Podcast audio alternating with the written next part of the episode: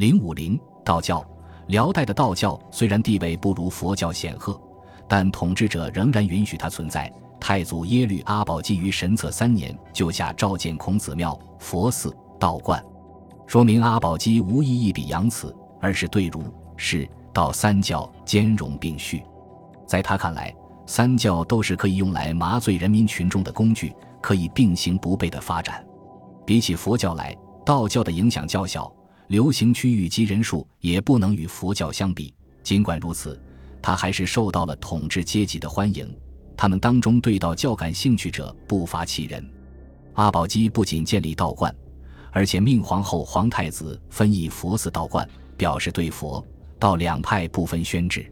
其子耶律倍也喜欢研究道教，常译《阴符经》，对道教顶礼膜拜、仰慕不已的要数景宗第三子齐国王隆裕了。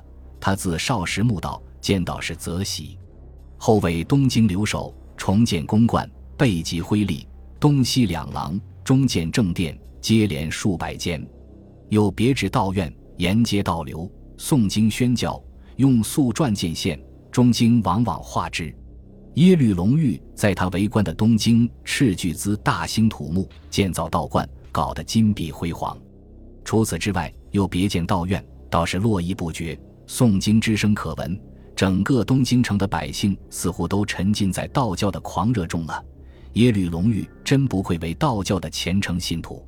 辽圣宗耶律隆绪对事，道两教都有研究。赏赐物品时，两教都不偏废，态度是公允的。兴宗耶律宗真虽然由重服土法，僧人有二十余人拜三公、三师兼政事令，但对于道教也有浓厚兴趣。王刚、姚景熙、冯立等人皆是道流，在兴宗一夫微行时相识，遂受到宠信。后来都成为显宦。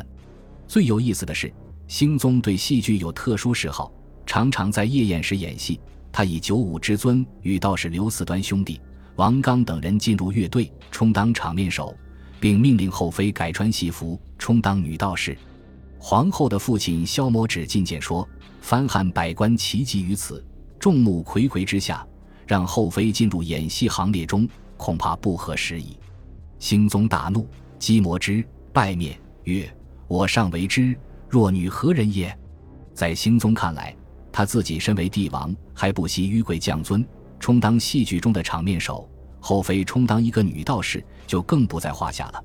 因此，后父萧摩指劝谏时，便把他打得满面流血了。这个例子说明，兴宗是喜欢道教的。